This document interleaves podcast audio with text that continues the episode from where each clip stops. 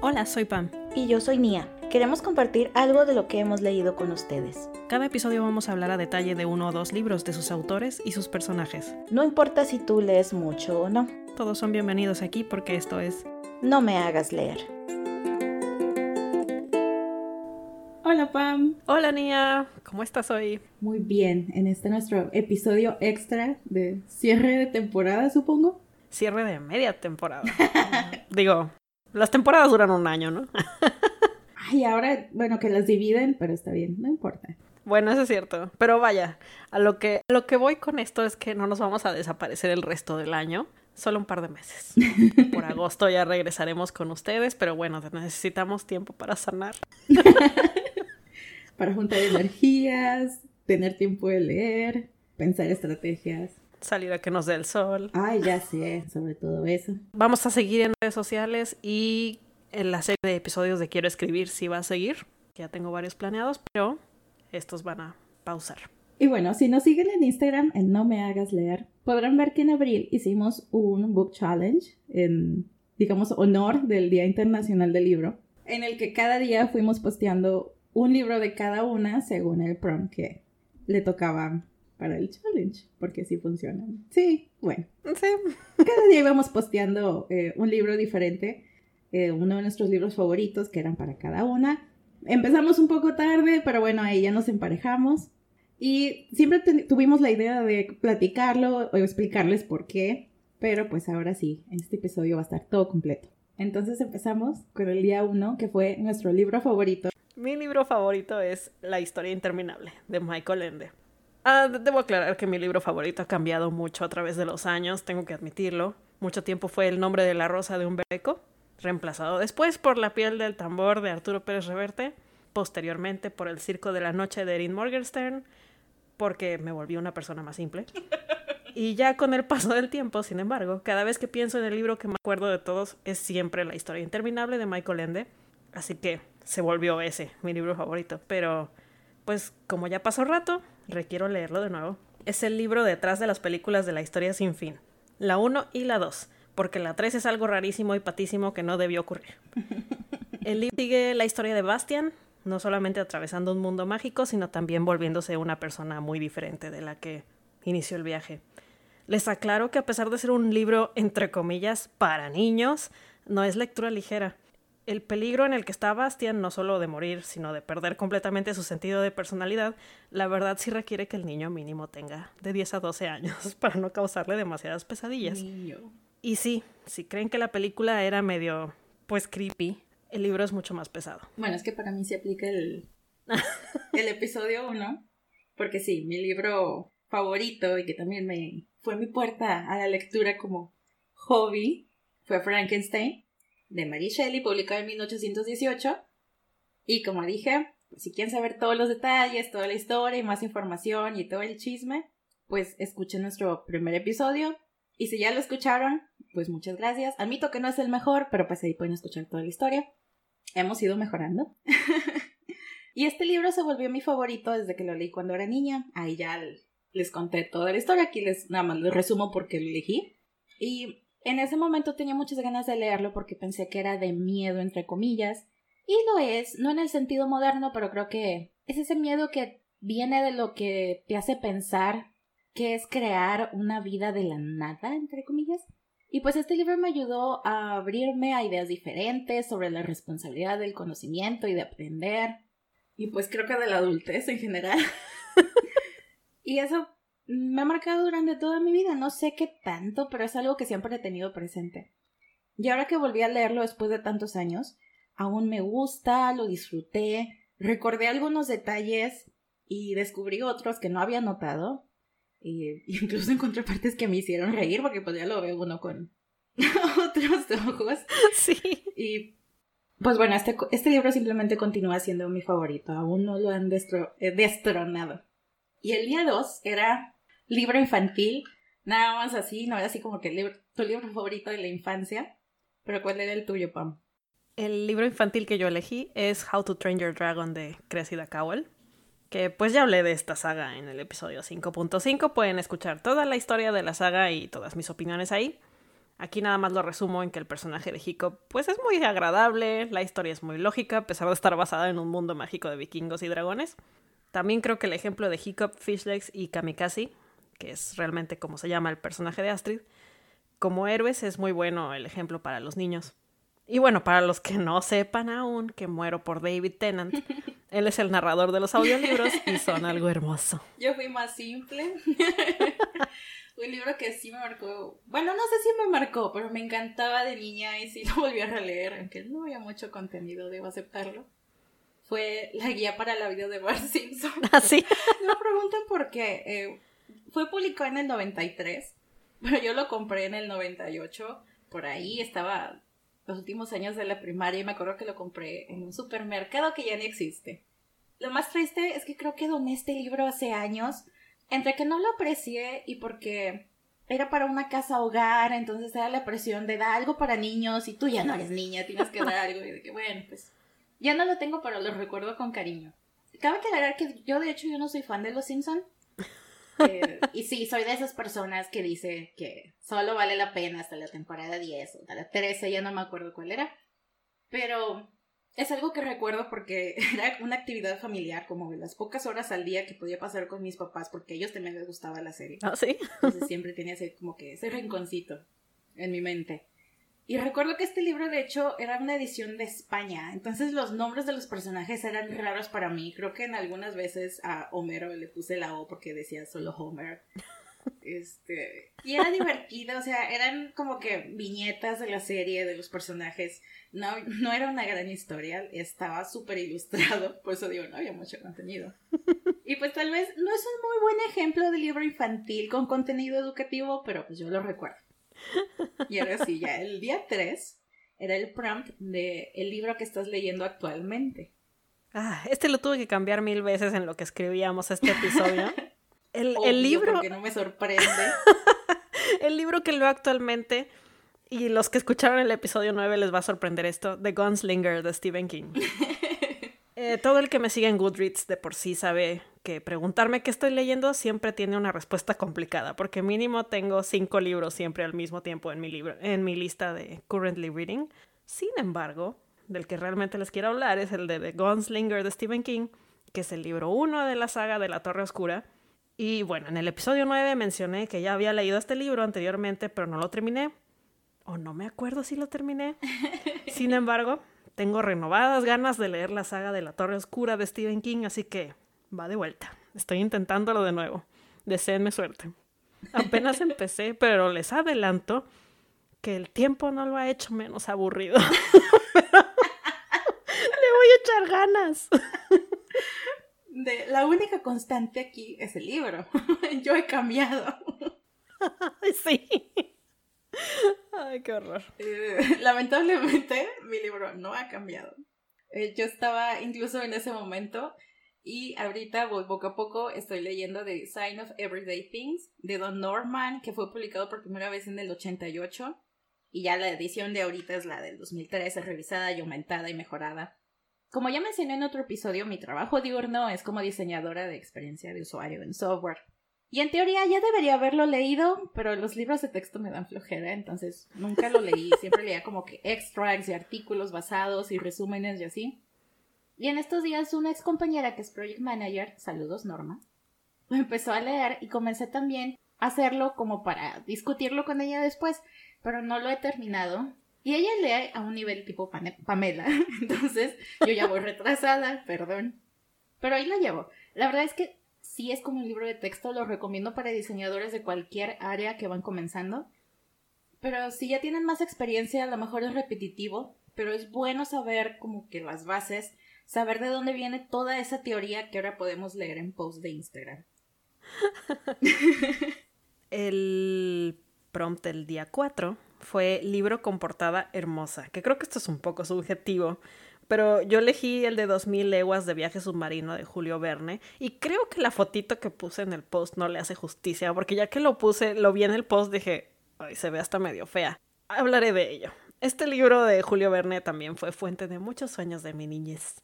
Me acuerdo que el Capitán Nemo fue mi héroe por mucho tiempo. Bueno, no por mucho tiempo, digo un tiempo, porque leía mucho y mis héroes variaban. no por quitarle méritos al capitán, pero bueno. Qué novedad. Recientemente, por nostalgia, compré la edición en inglés. Lo leí originalmente en español. Y la edición de Barnes Nobles tiene una portada muy bonita en tonos de azul que está casi como brillosita. Y fue por eso que elegí este libro, pero como que físico se ve bien padre y ya la fotito así toda pata en JPG, la verdad no se ve padre. Pero crean en mí, está bonito. ¿Y tú cuál elegiste, Nia? Yo me fui este, repetitiva. La verdad, sí estuve viendo así como que haciendo memoria de los libros que he leído y revisando mi librero. Y pues la verdad, la portada que más me gusta y que no nada más la portada, como que el diseño en general es el de The Night Circus, del Circo de la Noche de Erin Morgenstern del 2011, que pueden ya escucharnos hablar y fangirling en el episodio 4. Y pues repito, sí batallé como que para encontrar una portada que dijera, esta sí es una portada hermosa, original, artística, lo que sea. Tal vez porque casi siempre compro las ediciones de bolsillo. Entonces, pues bueno, Yo también. Y repito, es todo el diseño. Son pocos los libros que le echan como que ganitas a, a la portada, a la contraportada, a las páginas. Tal vez suceda más en los libros de Young Adult, del YA. Sí. Medio se los voy a describir por si no han visto, si no, como quiera, ahí, ahí. Hemos subido varias fotos. Tiene las siluetas de serie y marco. A ambos lados tiene. Bueno, están las siluetas y en medio está como que un. Iba a decir un agujero, pero es un recorte a propósito. No es que le, le hayan hecho así un agujero de que en la librería ni nada. Y se ve como la segunda portada, que yo sé que tiene nombre formal, no, no, me, no me juzguen, no recuerdo. Pero ya la primera página tiene una ilustración del circo, ya con estrellas y toda bonita, pero esto te da una idea general del estilo del circo, que es algo muy importante para la historia. Y pues no tiene ilustraciones, o sea, nunca vas a ver la cara de Marco o de alguien así, de los personajes. Y pues los detalles, el tipo de letra. Y ahora al revés. El siguiente día, que fue el 5, fue sobre un libro con portada fea. que ahí sí. La foto que pusiste estuvo perfecta del ejemplo. En verdad es cualquiera de las ediciones de Editorial Porruga, que es de su línea de clásicos. El libro que yo tengo, que, al que yo quise hacer referencia, era de Orgullo y Prejuicio, pero cualquiera, en verdad. Eh, y no las han cambiado en años, yo creo que fácil desde los ochentas. Y pues en la portada más o menos, la mitad superior de la portada es como una ilustración en blanco y negro, que es como una pintura antigua o algo así, que hace referencia al libro, pero siempre está como pixelada, como que nunca le atinan al tamaño. Y encima le ponen como una capa de color rojo, como el overlay. Y la parte de abajo es blanca. Pero ahí solamente ponen porrúa y no me acuerdo qué otro dato. El título del libro viene en letras negras arriba de la imagen con fondo rojo. O sea, pobres de mis daltónicos. Probablemente es para dar como que una imagen congruente a toda esta serie de los libros y para que el precio siga siendo accesible. La verdad es que sí son ediciones más accesibles. Eso se comprende, pero debe haber un mejor diseño que sea simple, barato, más fácil de leer, que no tenga imágenes horribles y pues que se pueda leer el título. O sea, en verdad, sí, tengo toda mi vida viendo esas, esas portadas y no te invita a comprarlo. No, ya sé. Y creo que le pusieron como que le echaron más diseñito. Y eso fue lo que lo, las hizo peor, ¿no? Porque antes estaba nada más dividida en dos colores. Y arriba era un color plano. Y sí, o sea, no era así como el arte. Pero al menos se leía bien.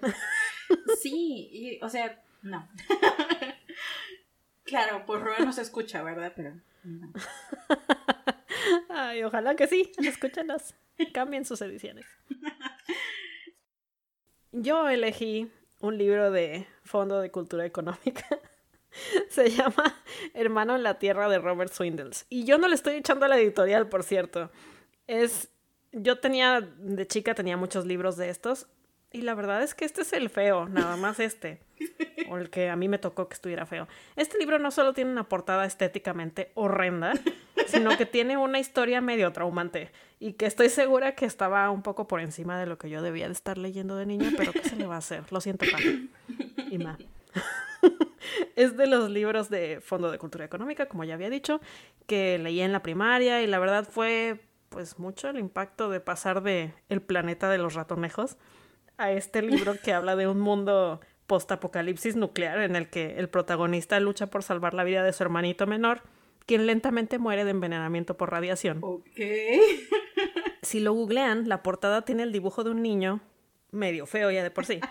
O sea, no feo el niño, sino como que el dibujo está feón. Un bosque, una nube tipo explosión nuclear, en fin, todos los elementos de la historia que le pudieron meter a la portada los pusieron. Está horrenda. Y como la historia me causó pesadillas, se quedó como quemada en mi memoria esa imagen de la portada. Siempre la recordaré. De hecho, vi, este, este fue el prompt que lo vi y, y directo así mi cerebro hizo la asociación de hermano en la tierra. esa portada estaba horrible. no tuve ni que buscar. Ay, no. El prompt que sigue es el de autor favorito. Y yo elegí a Stephen King. Creo que es el autor de, del que más libros de temas variados he leído y que me han gustado. Dejando de lado de Gunslinger, del que hablé en el episodio 9 del podcast, he leído La Casa Negra, Bajo el Domo, Elevation, Sleeping Beauties, The Body, A Good Marriage, Pet Cemetery, Full Dark No Stars, The Dreamcatcher, The Institute, Night Shift, Joyland, The Girl Who Loved Tom Gordon, The Mist, The Eyes of the Dragon, Nightmares and Dreamscapes, The Long Walk y su libro más reciente, Later. Y sí, probablemente ya notaron algo aparte de que me dio flojera seguirlos traduciendo como al inicio de la lista. No he leído casi ningún libro que ha sido película. Y la verdad no es porque les tenga algún rencor ni nada, ni porque sea hipster así de, ya les conocí antes de que fuera la película. No, solo que Stephen King tiene tantos libros que porque voy a leer libros de los que ya todos se saben la historia, me da flojera Carrie y así. El que sí tengo pendiente de esos es It, o eso. Me da curiosidad y nunca he visto ninguna película. Y pues por lo mismo ya no las he querido ver porque sí lo quiero leer. Yo puse como mi autor favorito a Steven Levitt, es uno de los autores de los libros de Freakonomics. Ya he mencionado también que me encanta esta serie de libros. Es una de las pocas secuelas de mi carrera trunca como economista que aún tengo. Pero esta fue una respuesta difícil para mí porque la verdad creo que no me han gustado más de dos libros del mismo autor. Digo, si esto es como que el criterio para que se para que un autor sea tu favorito, ¿no?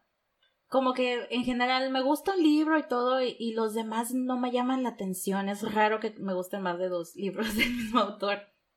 Y pues de nuevo viendo así como que mi librero, haciendo memoria, conciencia, eh, pues el único autor que realmente se repite es el Steven Levitt, cuyos libros de Freakonomics pues, amo, él me encanta en el podcast, no sé si lo admiro, pero creo que es una persona muy inteligente, le gusta aprender, es curioso y es buenísimo para contar historias.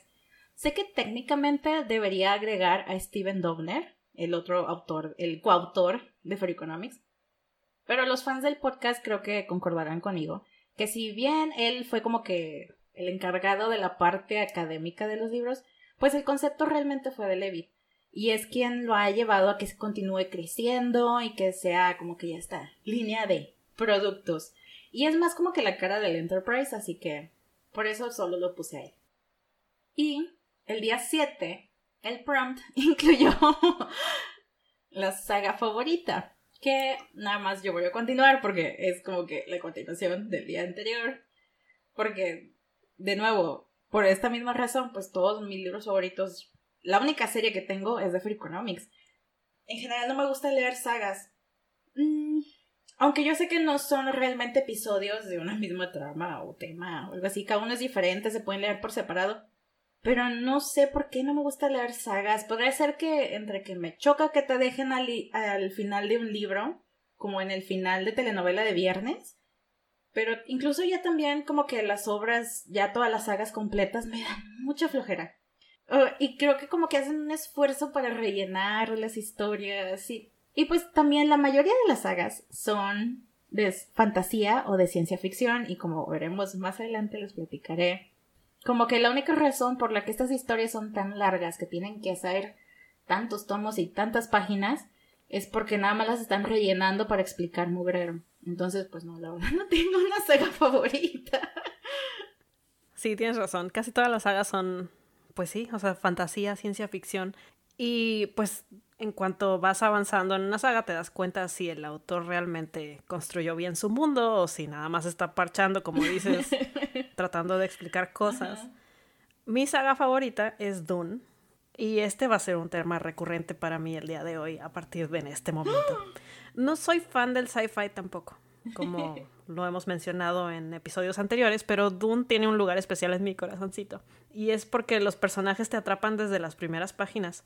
Sí, todos en todos los libros. Yo no discrimino si escritos por Frank Herbert o por su hijo, porque solo creo que son diferentes en estilo, la verdad. Brian Herbert, de hecho, es más fácil de leer en general porque está enfocado más en acción y emociones inmediatas. Y Frank Herbert es muy político y a veces casi psicológico en su estilo narrativo. A mí me gustan los dos, la verdad.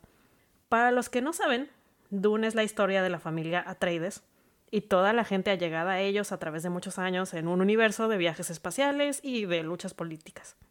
La saga original está situada en el planeta Arrakis y se trata sobre la dominación de este planeta y su producción de especia, entre comillas, que básicamente es droga. Pero el universo creado por Frank Herbert y continuado por su hijo tiene algo para todos. y el personaje del Duque Leto Atreides es de mis favoritos de todos, todos los que salen. Sí, Leto, no Paul. Ya sé que los primeros libros de Frank Herbert se enfocan en Paul, pero a mí me encanta Leto a pesar de que, spoiler alert, se muere súper rápido en el primer libro. Entonces después, cuando del cambio de Frank a, Brian, salió la saga de las casas donde se enfocan en Leto, para mí fue lo máximo. Era exactamente lo que le había faltado a mi vida. Y por cierto, siguen saliendo libros, pero yo solamente, entre comillas, solamente leí 12. y digo solamente porque la verdad son un chorro. Y todos son bien largos. La saga original de Dune, que son seis libros, la saga de las casas, que son tres, y la saga del Jihad de las máquinas, que son otros tres. Y el siguiente prompt es del libro que no te gustó. Para no quedarnos aquí como otra hora, un libro que no me gustó es Madame Bovary, de Gustave Flaubert, de 1856 no voy a decir más porque me pongo de malas y para ahorrar tiempo, vayan y escuchen, si no lo han hecho, el episodio 6 de Hate Reviews. Y ahí sí ya van a escuchar todo mi veneno. Y ya no digo más. Sí, yo también ya saqué todo mi hate de este libro. Es Divergente de Verónica Roth. Y como dice Nia, no vamos a estar aquí otra hora. No voy a hablar más de esta mugre además. Ya saqué todo mi hate en el episodio 6. Pueden regresarse a escucharlo. Lo único que les voy a decir es que sentí cada segundo que este libro me hizo perder de mi vida leyéndolo. Total desperdicio de mi tiempo. Al menos Twilight me hizo reír, vaya. El siguiente prompt es libro favorito regalado. Yo este lo voy a cambiar porque si no iba a repetir muchos. Así que voy a poner el de Elevation de Stephen King que me mandaste el año pasado. Ah. Que ya por fin lo estoy leyendo, aún no lo he terminado, está así como que en mi lista, en, el orden que tengo. Eh, fue, es del 2018, tiene poquito. Eh, llevo como a la mitad y la verdad no estoy entendiendo ni madres. Hasta ahorita voy en la que un dude como que está perdiendo peso, pero siempre, no importa si tenga ropa o no, pesa lo mismo, pero él ah, físicamente por afuera se ve este, normal, o sea, como que no ha cambiado nada y, pero pues habla más como que de sus vecinos. Entonces, no tengo idea qué está sucediendo. Sí. Está interesante. Ya les diré después. Ella es todo lo que puede. Ahí sí no puedo decir spoilers. Porque también es uno que estoy leyendo. bueno, mi libro favorito regalado es El nombre de la rosa de Humberto Eco. Como ya les dije, en algún momento fue mi libro favorito. Este libro es un clásico y solo lo leí realmente porque me lo regalaron, pero oh por Dios, me encantó. El estilo narrativo, el tema que a ratos es suspenso y a ratos es comedia, no sé si intencional o no intencional, por parte de, por parte de los personajes no es intencional. Es algo que no es fácil de encontrar, la verdad. No no he visto nada parecido a esto. No lo quiero describir porque me hace falta volverlo a leer. Ya tiene 20 años que lo leí, aunque me acuerdo de la trama, pero no me quiero inventar cosas. Sin embargo, ya habrá un episodio acerca de él, obviamente. Y los que quieran adelantar, hay una película con Sean Connery que pues es una ha sido nombrada una de las mejores adaptaciones a película de libros. no me encantó, pero sí está, o sea, admito que está bien adaptado, pero no me encantó porque la verdad el libro me encanta y Sean Connery no. no soy su fan. No soy su fan. El siguiente prompt es libro de romance. En general, no me gustan los libros de romance. Como que en mi infancia, cuando veía telenovelas, se llenó mi límite y pues ya no me llaman tanto la atención. Me gustan las novelas con romance. Pero ya pensando para este, para el challenge, mm, el primer libro que se me vino a la cabeza fue The Night Circus, pero ya era repetir mucho. Entonces, el libro que elegí fue Red, White and Royal Blue, escrito por Casey McQuiston y publicado en 2019. Y la verdad lo compré por novedosa. Quería algo ligero, tranquilo, que no me pidiera dormir. Y la historia es tan de telenovela que me sorprende que aún no hayan sacado película o serie de Netflix, en verdad. Pero bueno, les cuento así brevemente. Se trata sobre Alex, el hijo de la presidenta de Estados Unidos, así que desde ahí sabemos que es fantasía. Que no se lleva bien con Henry, que es un príncipe de una línea alternativa en el Reino Unido. Política sucede, tienen que fingir que se llevan bien y luego se hacen amigos y luego obviamente el amor florece y tienen que superar obstáculos para estar juntos, drama, drama, drama. Y pues ya, sí, spoilers, se quedan juntos obviamente. Y pues ya a ver si después hacemos un episodio para contarles los detalles. Tiene que haber un episodio porque es de los pocos libros que hemos leído ambas, porque tú me lo regalaste. Intenté buscar el mensaje que te mandé. Y fue de. Creo que solo decía de. No te va a cambiar la vida, pero léelo. Pero, ¿cómo no disfrutar un libro que básicamente es un fanfic? Exacto, la verdad es yo no sé si el fanfic de qué serie habrá, habrá sido un fanfic, pero es básicamente un fanfic de la vida real. Pero, pero uno que, que, está agradablemente escrito, ¿no? Como el de Twilight. Exacto. Que el de las 50 sombras de no sé qué madres. en fin, yo de este prompt elegí Pride and Prejudice de Jane Austen. Y no sé si tengo que explicarles por qué me gusta este libro. Y yo, que igual que Nia normalmente no leo romance porque pues me da flojera, respaldo esto. no sé cómo vayan a tomar eso. Es romance súper inocente y orgánico. Nada de lo vio y la vio y fue amor a primera vista o tonterías de esas. Además es un personaje femenino súper adelantado a su tiempo y un personaje masculino pues también adelantado a su tiempo porque es súper respetuoso de las mujeres. Y si les da flojera leerlo, les recomiendo la película de Kira Knightley y Matthew McFadden. Porque aunque ya me la sé de memoria, cuando ella le dice que sus manos están frías y sus frentes se tocan, cosas le pasan a mi corazoncito. El siguiente prompt, admito que no sé si lo entendí bien. Es libro prestado y no devuelto. Yo asumí que me lo habían prestado a mí y yo no lo devolví. Pero podría ser lo contrario, ¿no? Tú lo prestaste y no te lo devolvieron. Un pequeño detalle. Pero bueno, el que yo incluí es, me lo prestaron y no lo devolví. No sé si tú lo, lo tomaste diferente. No, sí, igual que a mí me prestaron y jamás devolví. yo elegí Aprender a dibujar con el lado derecho del cerebro, que es un libro de Betty Edwards que fue publicado por primera vez en 1979 y ha tenido varias iteraciones durante los años. Al parecer es como de esos libros de culto entre algunos artistas y wannabes.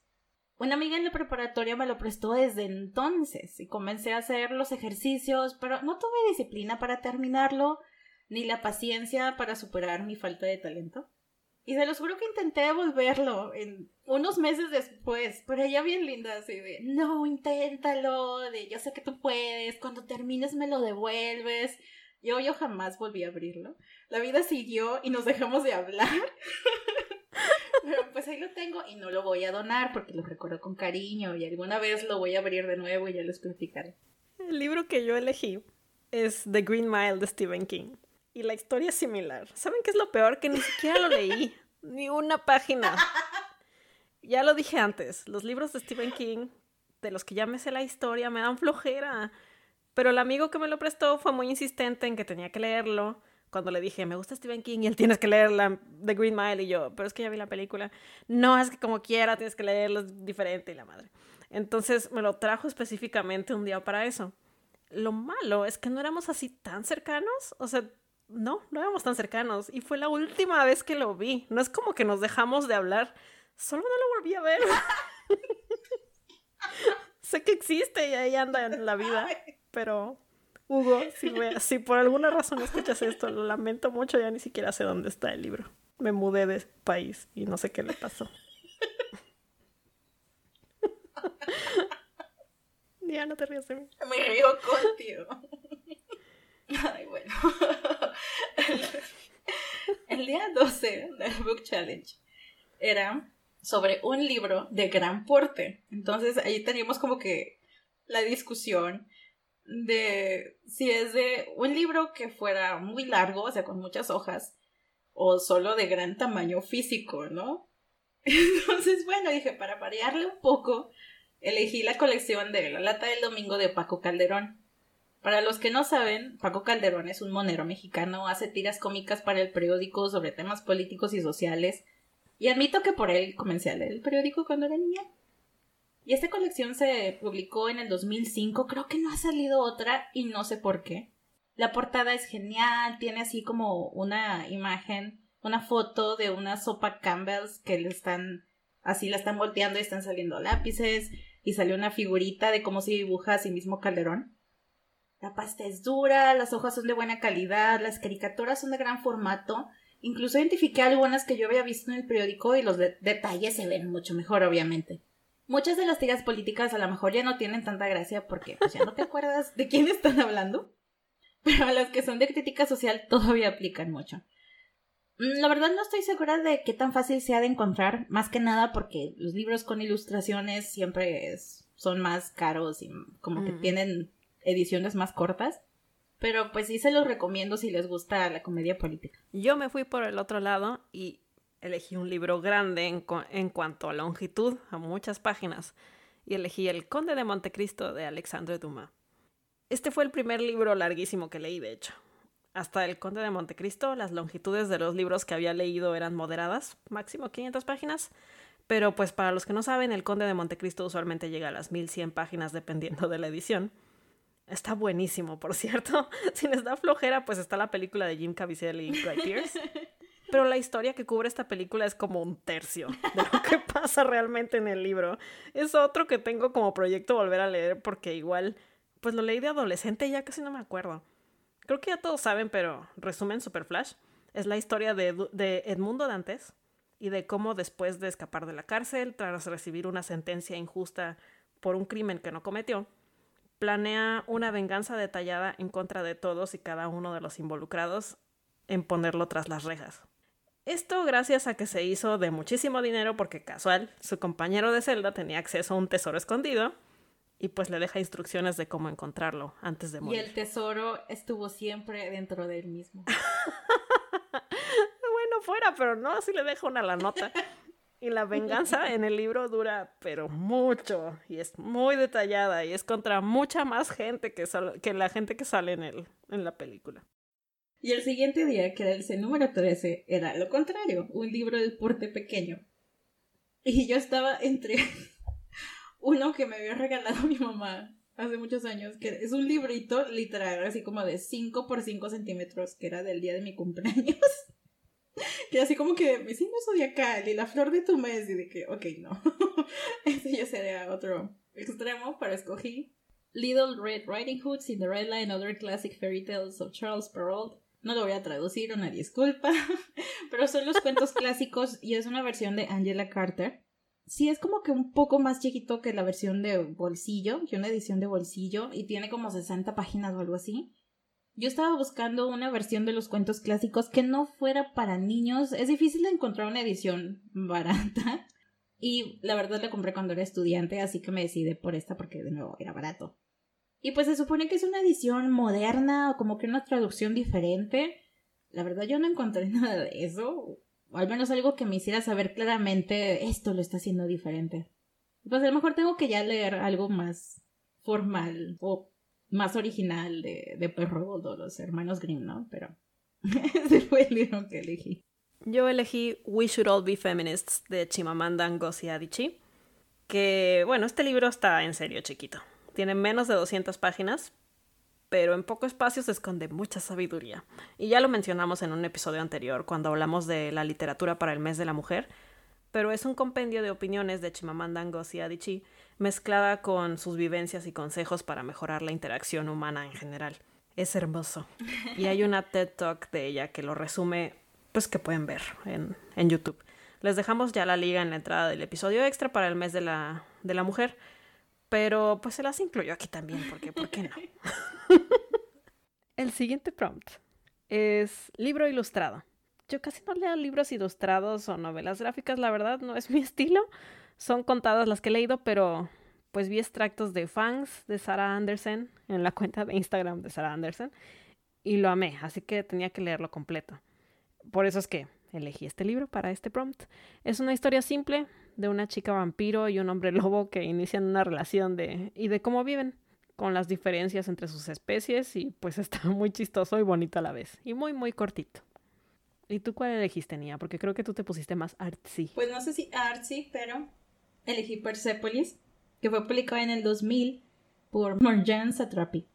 Es una obra autobiográfica de ella, que pues es una chica que crece en un país con constantes revoluciones, que es Irán, y cuando sale de este, pues tiene que decidir quién es. Cuenta su vida desde niña, cuando fue a un internado en Austria, me parece. Sí, Austria hablaban de francés y alemán. Y pues al regresar a Irán, pues se enfrenta a un país totalmente diferente, eh, se casa por, según ella, tener una cierta libertad, pero pues la verdad terminó en otro hoyo y como que su familia la empuja a que deje el país para que pueda ser libre realmente, pero pues esto implica que jamás los va a volver a ver. Y es otro libro que quiero hacer en el podcast, así que no voy a dar muchos detalles. También pueden ver la película, que la verdad no es muy diferente, nada más cortan ciertas partes, porque Satrapi estuvo muy involucrada. Y la animación es muy bonita, está basada también en la, en la novela, pero la animación está muy bien hecha, está muy bonita. Y pues es diferente, ¿no? Porque es de Francia, ya eh, Satrapi está viviendo en Francia. Pero pues si tienen oportunidad, lean el libro o la película. El siguiente prompt es libro que no has terminado. Y bueno, ya les dije cuál es. Es The Gunslinger de Stephen King. Y si escucharon el episodio 9 saben que hay otros que no he terminado, pero ya no, ya no le quiero echar sal a la herida y solo voy a repetir el de Stephen King. Les voy a repetir que pueden regresarse al episodio 9 a escuchar más sobre ello. Lo estoy volviendo a intentar, deseenme suerte. ¿Y tú? Ay, eso también me da cosa, porque es The Hitchhiker's Guide to the Galaxy. No. Publicado en el 81 por Douglas Adams y pues técnicamente también por Eoin Colfer y Thomas Stidholm, pero pues se adjudica más a Douglas Adams. Esta obra pues se fue volviendo como que un compendio de varias historias cortas, programas de radio, series de televisión y otras cosas, ¿no? Ya no me acuerdo, pero creo que Pamela ya había contado que a Adams de hecho le choca este libro, no es su libro favorito, como que ya estaba harto, ya falleció Adams. Y pues a grandes rasgos este libro cuenta la historia de Arthur Dent, que es el último sobreviviente de la Tierra después de que fuera destruida y es rescatado por Ford Prefect, un alien con forma humana que él escribe para la guía del viajero intergaláctico y van conociendo a otros personajes y pues van pasando por aventuras de todo tipo. Y me da cosa porque lo compré contigo. Y en verdad confío en tu gusto. Y quería como que, sí, vamos a leer ciencia ficción y me va a hacer reír. Pero no sé por qué no me termina de atrapar. Y por eso no lo he terminado. Yo creo que es porque como que me intimida el tamaño, porque se me ocurrió comprar una edición con, lo repito, como que con varias historias juntas, entonces es un libro considerablemente largo. entonces ahí voy poco a poco leyéndolo también. Pero pues está ahí en mi libro, en mi lista de libros que no he terminado de leer. Fíjate que es de los pocos libros que te recomendaría que primero veas la película. Porque, pues como que te, te envuelven los personajes y en el mundo de Hitchhikers. Pero igual no es así como exactamente el libro, entonces no pierdes mucho viendo la película y después leyendo el libro. De hecho, pierdes casi nada. pero aún así la película está simpática. Y el principal es Martin Freeman. Entonces, win adorado. sí. Y bueno, del día 16, es el libro que no pensaste que te gustaría, pero que te encantó. Y yo escogí Gone Girl, escrito por Gillian Flynn y publicado en 2012, que es sobre la historia de una esposa desaparecida y cómo su esposo la busca y poco a poco pues lo van implicando en su desaparición y entran en un juego psicológico. Y sí, es la película de Ben Affleck y Rosamund Pike. Y sí, vi que iba a salir la película y el libro aún estaba barato y lo compré. Dije, no tenía muchas expectativas, no sabía de qué trataba muy bien, no busqué reviews del libro, fue así como que, ah, barato, lo agarré. y entonces eso creo que me ayudó a que me sorprendiera. También lo admito, yo soy crédula, honestamente. Entonces, yo sí caí en el engaño de la primera parte del libro, que para mí es la mejor parte, porque si llegas a un punto en que no te la crees, pero como quiera funciona el final. Y pues ya saben que los blancos y los ricos siempre se salen con la suya, entonces pues ahí está bien. sí. Y pues pasé por todos los puntos de amé un personaje, odiaba al otro, y luego volvía, y luego le creía a uno, luego le creía al otro. Pasé por toda la montaña rusa emocional. Es de los libros que más rápido me he leído. Entonces es un libro que disfruté mucho. Y si no han visto la película, pues vale la pena leer el libro. No es que sea exactamente igual, pero los temas no cambian. Y tampoco los puntos importantes. Pero pues si no quieren pasar como que por la angustia de, ay, ¿qué es esto? Pues bueno, total, nos dicen y lo incluyo ya todo con spoilers en un episodio. Yo el libro que elegí es Black Mad Will de Josh Mallerman. Y dejen explicar aquí. Antes de la pandemia, la Biblioteca Pública del Centro de Seattle hacía un evento de citas ciegas con un libro durante febrero por el mes del amor y la amistad y todo eso. La primera vez que agarré uno de esos libros envueltos en papel craft me fue de la fregada. Era un libro de ciencia ficción escrito con las patas que odié. Sin embargo, lo intenté de nuevo con un libro de terror, porque venían marcados el color del corazoncito, definía el género. Entonces dije, bueno, el de sci-fi no funcionó, el de terror. Y cuando lo abrí vi que era el autor de Bird Box, me dio cosita. Pero dije, bueno, ya me lo traje. Y lo amé. me dio miedo, me dio ansiedad, me dio pesadillas, fue hermoso. Todo lo que le pides a un libro de terror lo tiene. No he leído Bird Box, pero quizá le dé una oportunidad algún día. Y de Black Mad Will les tengo que hablar en algún episodio futuro porque es un libro genial.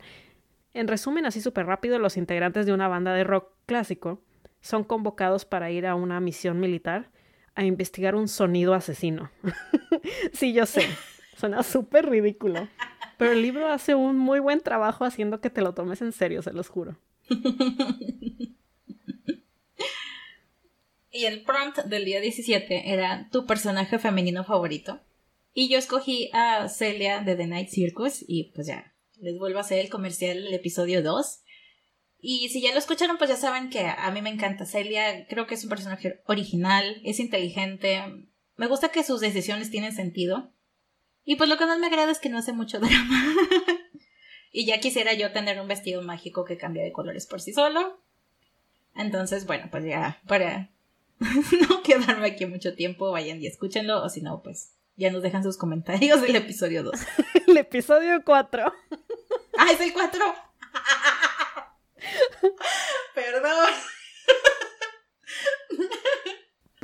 para este prompt yo elegí como personaje femenino a Eva Luna. Y bueno, también ya hay un capítulo completo, el 3.5, en el que hablo de Eva Luna por Isabel Allende, donde más o menos explico por qué me gusta, pero en resumen así rapidísimo, ella es súper feminista sin realmente ponerse a sí misma ese, esa etiqueta. Es pues muy soñadora, muy ingenua y le gusta contar cuentos. No sé, es un personaje como que no entiende cómo es el amor, entonces se deja llevar por cosas extrañas y aparte, pues es muy congruente y lógica y divertida y me encantó. y del día 18, pues obviamente la contraparte, ¿no? El personaje más favorito masculino.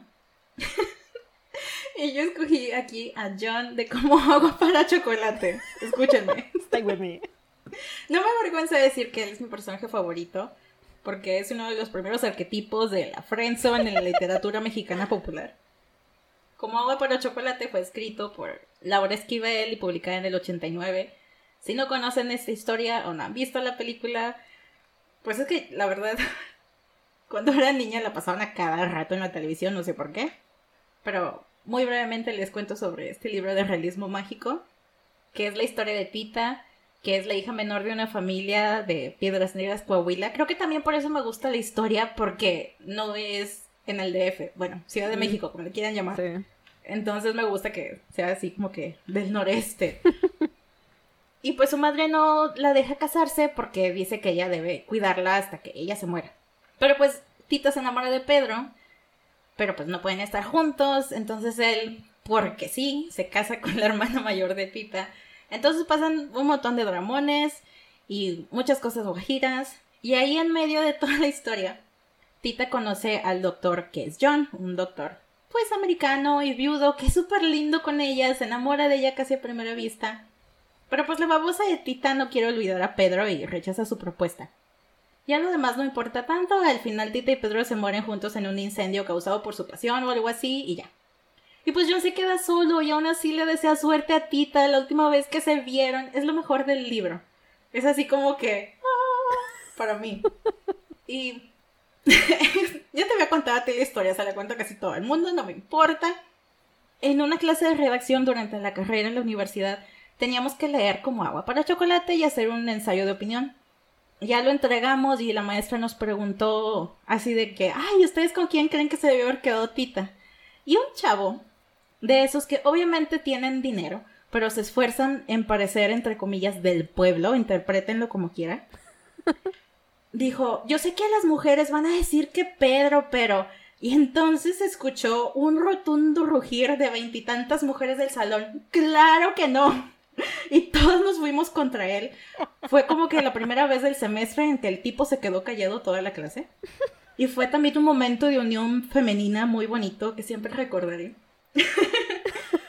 y si ven la película, es exactamente lo mismo que el libro, pero está súper bizarro porque doblaron la voz de los actores principales.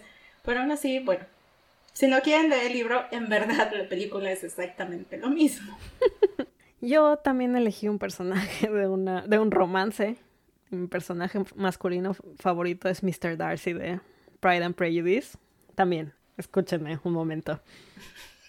El Mr. Darcy no, no es el hecho de que sea así como, ay, no sé, no me di cuenta cuando me enamoré, pero me enamoré de ti. No es eso. Es el hecho de que aunque ella lo manda bien requete lejos la primera vez que le dice lo que, lo que él quiere de ella, en lugar de estar friegue y friegue así como, ándale, pélame, eso no es lo que él hace. Lo que él hace es hacer cosas por ella, cosas que sabe que la ayudan, no solo por ella, sino por su familia. Se me hizo, se me hizo como un, una manera de ver el romance de él muy lógica, o sea, lo, lo plantean como un personaje lógico 100% en todos los aspectos de su vida y eso me encantó. Me encanta que sea tan, tan interesante Darcy. Y pues el siguiente es un libro de ciencia ficción. Y pues miren, rápidamente, la verdad es que no me gusta y no podía pensar en uno. Y el único que se me ocurrió lo voy a repetir en otro día, entonces, sí, mejor no. en verdad, no tengo así como que un libro de ciencia ficción que me llame la atención. Yo voy a repetir. Mi libro favorito de ciencia ficción es Dune. Ya no le voy a echar más flores, ya hablé suficiente de Dune. Lo que sí les diré es que mi favorito, mi libro favorito de todas las sagas, aunque me odien, es Casa Atreides, de la saga escrita por Brian Herbert y Kevin J. Anderson. Insisto, Leto es de mis personajes favoritos de todos los que he tenido el gusto de leer, no solamente de Dune. me encanta Leto, entonces obviamente mi favorito es Casa Atreides. Y este va a ser también corto, pero el día 20 era libro que no terminaste de leer y yo elegí Wicked que también, de nuevo, para ahorrarnos tiempo, vayan y escuchen el episodio 9 de libros que dejamos a medias. Y si ya lo escucharon, pues sí, saben que simplemente no me atrapó. no, no era lo mío. Sí, y aquí quiero hacer la distinción de que es no terminaste porque no tenemos intención de seguirlo leyendo. El anterior era no has terminado porque quizá lo quieres volver a leer, por eso Exacto. mencionamos los que mencionamos y aquí mencionamos los que mencionamos porque no los terminamos ni los vamos a terminar jamás. Nunca voy a terminar de leer Lord of the Rings de J.R.R. Tolkien. Este libro, sí, no le pienso invertir, invertir otro segundo, ¿para qué les miento? Lo siento, nada más no es para mí. Ya hablamos de él también en el episodio 9. Se pueden regresar a escuchar todo el trauma alrededor de esto. Y el siguiente, que también va a estar interesante, es el antagonista favorito que yo elegí hace de, de Kyle Runner. Y si han leído de Kyle Runner o El Corredor de Cometas, saben que es un dramón de miedo. Y este villano no es que me agrade, pero es que lo odias. Y eso me gusta, porque ya me estoy cansando un poco de eso del villano que te cae bien o el villano que no es villano. Y The Kyle Runner fue publicado en el 2003 y fue escrito por Khaled Hosseini y cuenta la historia de Amir, un niño en los 70 en Afganistán que no puede salvar a su mejor amigo Hassan de ser pausa por si este son algo delicados, pero no puede salvar a su amigo Hassan de ser violentado sexualmente por Asef, que es otro niño rico y es el bully del vecindario. Y pues esta culpa, este terror y el desconocimiento de lo que pasó, porque Amir fue testigo, pues hace que Amir se aleje de Hassan. Y en esta época cae la monarquía de Afganistán y Amir huye con su papá a Estados Unidos. Y pues él logra rehacer su vida, pero pues no olvida a su mejor amigo Hassan de, de la infancia, ¿no? Y pues crece con esta culpa. Años después le llega la oportunidad de regresar a Afganistán y ahí se entera de que Hassan era su medio hermano y pues decide como expiar esta culpa que él tiene al salvar al hijo de Hassan que está siendo explotado por Asef, quien ahora es parte del talibán, porque pues si no, no hay drama, ¿verdad?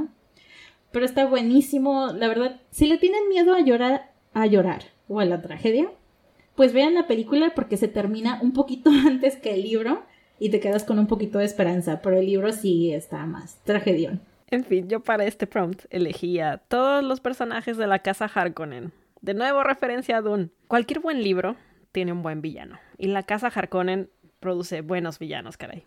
Todos sus integrantes, a excepción quizá de Javier Harkonnen de la saga de Jihad, son excelentes villanos, súper horribles y desagradables, y el perfecto contraste para la casa Atreides. Tendré que hablar más de esta saga en episodios futuros también. No sé qué piensen los que sí hayan leído la, la saga del Jihad, pero a mí se me hizo muy estúpida la razón por la cual Javier se peleó con la casa Atreides por eso es que les estoy diciendo que a excepción de Javier Harkonnen, porque él realmente no es un antagonista. El siguiente prompt es libro que te hizo llorar. Y aquí les voy a decir uno raro. Es, para mí es La Casa Negra de Stephen King y Peter Straub. Y de nuevo, quédense conmigo. La verdad es que soy débil con los libros en general. Lloro más fácil con un libro que con una película. Pero quería mencionar este libro porque ya me hizo llorar dos veces y por dos razones distintas. Mencioné en el episodio 9 que fue el primer libro que leí de Stephen King cuando yo era un adolescente y en ese momento me acuerdo que lloré, ok, voy a decir, un, va a haber un poco de spoiler mezclado aquí. Lloré con la muerte de un personaje. No quiero dar tanto spoiler aquí porque voy a hablar de este libro más adelante. Igual en la entrada del episodio voy a marcar esta parte como que tiene spoiler porque lo que voy a decir a continuación ya no está tan sordeable. El caso es que ahora que lo volví a leer, obvio me acordaba de que ese personaje muere, así que eso no fue lo que me hizo llorar. Lo que no recordaba es que cuando tú como lector ya sabes que ese personaje murió, hay otro personaje que no sabe y el capítulo que sigue a donde descubren que a, donde describen cómo matan a este personaje que les digo, este personaje va manejando hacia su casa pensando en todas las cosas que no le ha dicho y en cómo se arrepiente de no hacerlo, en lo mucho que lo aprecia, cómo lo quiere, en cómo es en verdad la persona que más feliz lo hace en su rinconcito de Wisconsin. y en cómo llegando ahora sí le va a decir todo. Todo eso que no le ha dicho le va a decir ahorita que llegue y se estaciona y baje y va a hablar con él y le va a decir toda la verdad. Y pues yo, pues ya paso de 30, he vivido más cosas que mi yo de los 16 y yo ya pasé por algo similar. Una persona que yo conocía que estaba pensando en algunas cosas que tenía que decirle, pero que me daba como pena o miedo, falleció. Y vaya, casi sentí, pues casi sentí que era yo en ese capítulo y me sentí feo. Sí, sí lloré. Lo peor es que estaba oyéndolo como audiolibro y venía caminando por la calle y la gente me vio llorar como persona loca. Mejor ya lo tenía. Pues el libro que a mí me hizo llorar, el último que me hizo llorar fue All the Light We Cannot See de Anthony Dare, que fue publicada en 2014 y que pueden escuchar toda la historia completa y todas nuestras opiniones en el episodio 2. Ahora sí es el 2. Dime Ahora que sí. sí es el 2. Sí, sí es el 2. Ok, muy bien. y si ya lo escucharon, pueden gritar con nosotras, Frederick, no. Y pues sí, en verdad, no sé por qué, no, no puedo decir que me identifique personalmente con los personajes, pero así de, me hizo llorar como Magdalena Bimbo. Y la verdad no hay mucho más que contar. Vayan y escuchen ese episodio. A mí también me hizo llorar ese. y creo que también fue por Frederick. Pero vaya, elegí este otro porque pues ese fue más personal. y bueno, ya levantando un poco el ánimo, el siguiente prompt es libro que te hizo feliz. Y para mí, aunque Nia no lo haya terminado, es The Hitchhiker's Guide to the Galaxy de Douglas Adams. Algún día, algún día. Uf, este, este es otro libro del que tengo que hablar.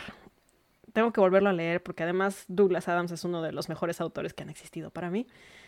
Todo lo que escribe se me hace tan gracioso y a la vez tan lógico e inteligente. Es humor de la talla de Monty Python, que si bien es un gusto adquirido, la verdad, es hermoso. Esta es una saga, pero el mejor definitivamente es el primer libro, aunque todos los libros tienen lo suyo. La verdad es una mezcla de lo absurdo y lo lógico, con crítica social súper sordeada. Me hace reír demasiado, como todos los libros que he tenido la- el gusto de leer de, de Douglas Adams. Todo lo que he tenido el gusto de leer de él. Yo elegí Good Omens, que pueden escuchar todo nuestro fangirl en el episodio 8. Y si ya lo escucharon, una disculpa por la emoción desbordante. Creo que es difícil hacerte reír con solo leer. Y Omens no busca como que la carcajada fácil. Y van construyendo y te ríes de cosas que parecen simples, pero vienes leyendo desde páginas atrás. Adoré esta narrativa. Sí, lo leí por la serie, pero aún así o sea, no, no demerita nada. eh, me encantó porque a ti te pregunté cuando estábamos organizándonos para el episodio, ¿de qué autor te gustaría hablar? Y para dividirnos, de si tú elegiste a Gaiman y de que yo sí, porque me gustó más Pratchett. Y luego pues ahí es como que la dinámica entre los dos, entonces quedamos perfecto. si quieren escuchar toda la historia y todos los detalles, pues los invitamos al episodio 8 y de nuevo, si ya lo escucharon, perdón. no, no, perdón. Sorry, not sorry. Exacto. El siguiente prompt es libro clásico. Y elegí Robin Hood nada más para no repetir tan seguido porque dos prompts más adelante voy a hablar de Sherlock Holmes. Me voy a cansar de decir esto en este episodio, pero este también lo tengo que volver a leer. Creo que no les tengo que contar la historia de Robin Hood, pero recuerdo que el personaje se volvió también uno de mis héroes. Y leer el libro es muy distinto de solamente conocer la historia por encima o ver la película donde es un zorro. Es muy recomendable también. Tengo que hablar de él más adelante.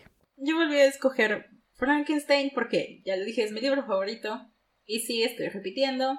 Pero la verdad, yo soy honesta, no he leído muchos clásicos. Entre que me intimidan un poco porque siento que no voy a entender hasta que realmente no me llaman la atención las historias. Pues mejor leo algo que me guste, que no me va a cansar y que no sienta que perdí el tiempo, ¿no? Entonces, esta siempre va a ser mi recomendación para leer clásicos, pues más fáciles que te puedas adentrar, digamos si se puede llamar este género. Y pues siempre voy a recomendar a, a mis friends. Ahora tenemos que hablar del libro que se hizo película. Y yo voy a hablar de Hunger Games, de Susan Collins. Los libros que me hicieron leer novelas YA. Hasta decidir que solamente Hunger Games me gustaba, la verdad. Y es que la personaje principal es un personaje muy completo. Para los que no saben, es la historia de cómo ella sobrevive al rito sangriento de sacrificar niños de distritos pobres para el entretenimiento de la gente rica en un mundo distópico postguerra.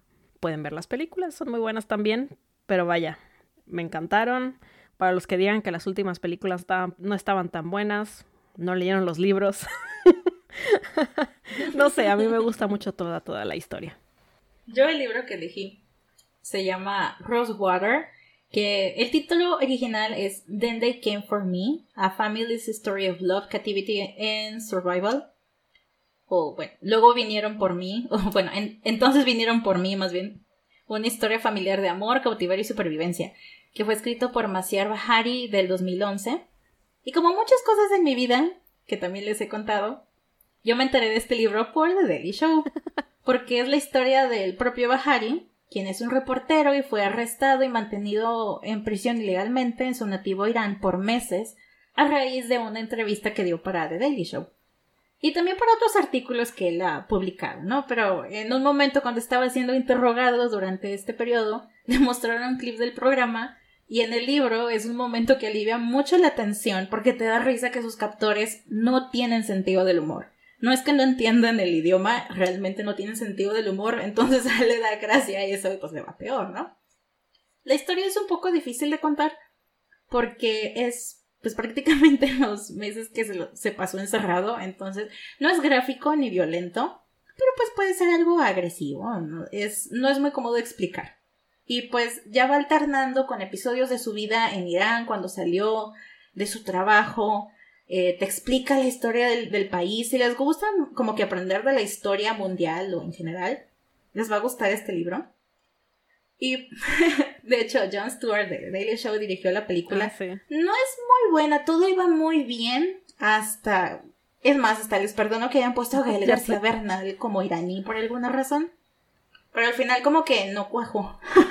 no supo cómo mostrar bien del libro porque, pues spoiler alert, Bahari sigue vivo, ya está en libertad. Y pues no hay un final final. Entonces, pues ya como que la película sí necesitas algo más este contundente. Entonces, bueno. La película se queda corta, mejor lean el libro. Pero pues de igual manera, si a alguien le llama la atención, pues lo incluimos en un episodio con los detalles. El siguiente prompt es libro que te marcó. Y aquí sí voy a hablar de A Story in Scarlet de Arthur Conan Doyle. Ya de este hablé en el primerito de nuestros episodios sobre la primera novela de Sherlock Holmes que convirtió a este personaje en uno de mis más grandes héroes de, de todos los tiempos. Así que no les voy a echar mucho rollo aquí. Y les recuerdo que amo a Benedict Cumberbatch como Sherlock y a Martin Freeman como Watson. Vean la serie, está genial. Yo creo que la razón por la que me marcó, la razón principal es que Sherlock Holmes era el primer personaje que yo veía que era un héroe nada más por su inteligencia.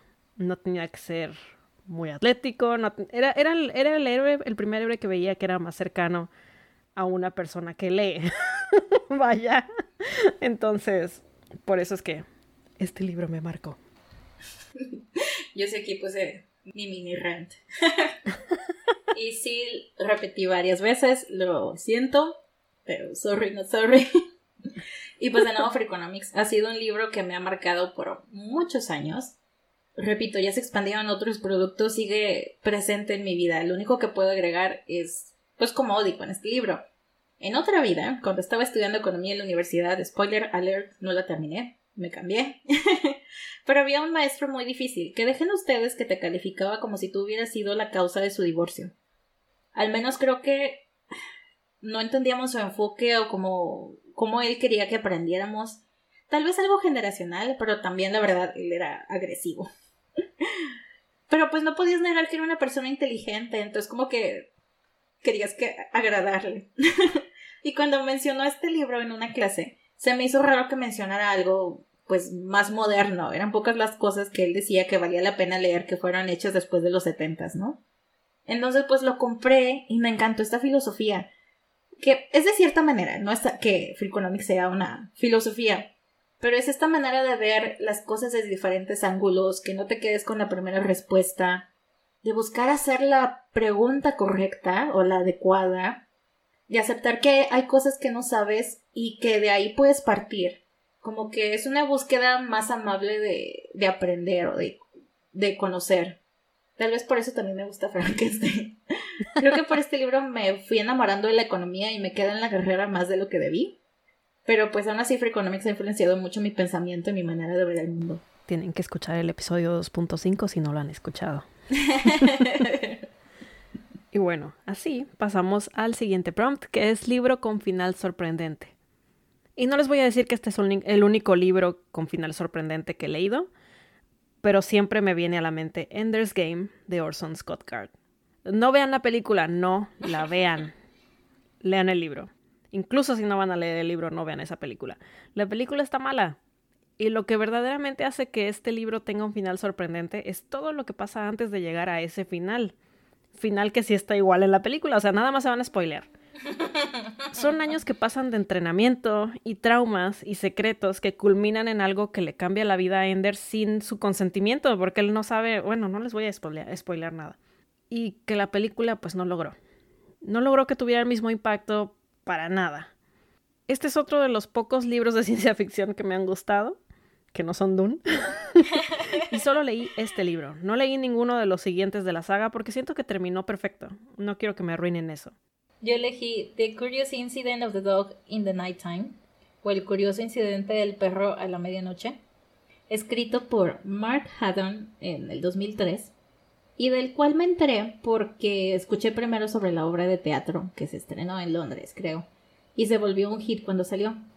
Cuenta la historia de Christopher, un joven de 15 años con gran habilidad matemática que nunca se especifica, pero te da a entender que tiene, bueno, que él vive con una condición en el espectro pero no te lo dice de propósito, porque el autor como que quiere que veas la historia a través de una perspectiva diferente, no como que con preconcepciones.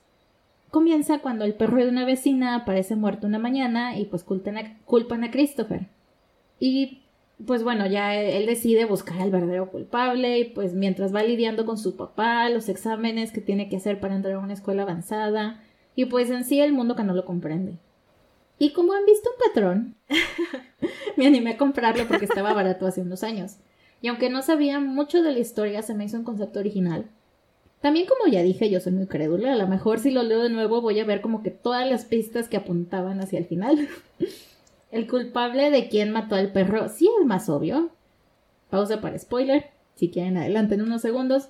Fue el papá, eso sí es claro, pues casi desde el principio. Lo que sí no vi venir fue que la mamá estaba viva, solo que dejó a su familia porque ya no aguantaba la presión de cuidar a Christopher y la lo imponente que era el esposo o el papá de Christopher. Y pues bueno, es un libro hasta divertido en ocasiones, pero es difícil también porque te enfrenta a muchos de los estereotipos que tú tienes hacia la gente que vive en, el espectro. Pero creo que de cierta forma te ayuda como a reconciliarte con ellos. Yo terminé viendo a Christopher como un niño normal, tanto que la verdad no me cayó bien como persona normal. Pero en general no me gustan los niños. Entonces, creo que es un muy buen libro para conocer otras perspectivas y como para sacarte de tu cabeza de manera positiva. Ahora llegamos a libro de terror. Y yo elegí el libro del que hablamos en el episodio 5, Ensayo sobre la ceguera de José Saramago. Como les digo, ya hay un episodio completo, el episodio 5, en el que saco todo mi trauma con este libro que es medio ficción, medio ciencia ficción, medio distopia, medio horror, medio muchas cosas raras. Siempre que digo que es mi libro de terror que más, me ha dado miedo, todo es de que, pero no es de terror. Sí, también es uno de los géneros bajo el que estás y lo buscas en Goodreads. yo no se los recomiendo a menos que quieran pesadillas de por vida. Y sin ponernos de acuerdo, yo también escogí el libro que pusimos en el episodio 5 de The Road o la carretera de Cormac McCarthy. Si lo escucharon o si lo van a escuchar, sabrán más detalles, pero es la historia de un padre y un hijo que intentan sobrevivir en el apocalipsis. Y pues ah, yo me quedé con trauma de juntar latas de aceite y de gasolina. Creo que me compré este libro porque lo quería leer antes de la película o antes de que saliera la película, pero nunca vi la película, así de mucho no me dejó dormir el libro. Dije, no, no quiero imágenes más vivas. sí, ya sé, yo tampoco vi la película de Blindness. Y bueno, el siguiente prompt es libro que te decepcionó, del cual también ya hablamos en un episodio anterior. El mío es The Cabin at the End of the World de Paul Tremblay. Ya saqué todo el hate en el episodio 6 y es que había escuchado tantas buenas cosas de Paul Tremblay que el libro fue una muy muy grande decepción para mí. Tenía la barra yo muy alta y no, no me gustó nada. Le voy a dar una segunda oportunidad a Paul Tremblay como autor, pero a este libro definitivamente no. Pues sí, también el mío está en el episodio 6, que también va de la mano con el libro de ciencia ficción, porque el único que, bueno, no el único probablemente, pero que no terminé de leer, o que me decepcionó más bien, si este sí lo terminé de leer y me decepcionó, fue Ready Player One. Sí, ya lo escucharon ahí todo todo el escupitajo de comentarios. pero para no quedarnos aquí una hora discutiendo, ya saben, básicamente yo pienso que este es un comercial de juguetes gringos disfrazado de novela. ya vayan. para no ponerme de malos. Y el último prompt, que es libro que lees una y otra vez. Y yo elegí The Night Circus, o El Circo de la Noche de Erin Morgenstern, del episodio 4, Nia. en fin, este libro está muy a la par de la historia interminable, la verdad, porque también la historia interminable lo he leído más veces. Pero lo elegí aquí porque, pues lo he leído más veces. y eso es porque es más fácil de leer. La historia es más simple, por lo que se presta muy bien a ser releída cuando no sabes qué leer. Y yo elegí ninguno, porque no me pregunten por qué. No me llama la atención releer. A lo mejor busco como que páginas específicas o pedazos en el internet de los libros que me han gustado y quiero recordar algo o cosas así, ya saben, Wikipedia. Pero me pasa lo mismo con películas y series. Eh, no sé, a lo mejor es como que siento que no tengo demasiado tiempo para leer, por lo mismo que me tardo. Y pues prefiero leer cosas nuevas. Por ejemplo, los tengo que leer para el podcast, ¿verdad? De hecho, la releída de libros para mí es algo nuevo. Porque también pensaba lo mismo que tú. O sea, pues el libro toma un chorro de tiempo porque voy a volver a leer algo. Pero no sé si es la edad y la nostalgia que ahora es de que, ay, oye, yo me acuerdo que me gustó mucho este y ya no me acuerdo de casi nada. Es hora de volverlo a leer. Y yay, ese fue el día 30. Lo logramos. Muchas gracias, Volver al Papel. Ya sé. Sí, gracias a nuestros amigos de Volver al Papel por involucrarnos en este challenge. Y también a las chicas de Entre los Libros, porque a ellas fuimos, fue a las que vimos que estaban en el challenge y que nos dieron la idea de, de iniciarlo. Y bueno, ellas lo hacían un poco similar a nosotras porque también son dos, entonces también ponían sus dos prompts. y este episodio va a durar un chorro, pero no importa porque es el último del, pues la mitad de nuestra temporada. 20 episodios, más de 20 episodios llevamos, Nia. Compartan nuestras cosas. ¿Cómo se atreven? Nada más tienen un trabajo ustedes. Sigo esperando ese comentario, Michelle.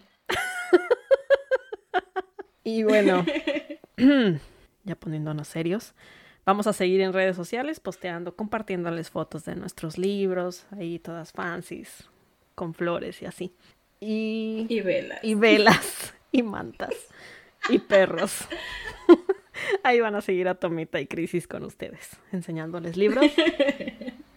Y volvemos en un par de meses. Quiero escribir, continúa. Es así, continúa.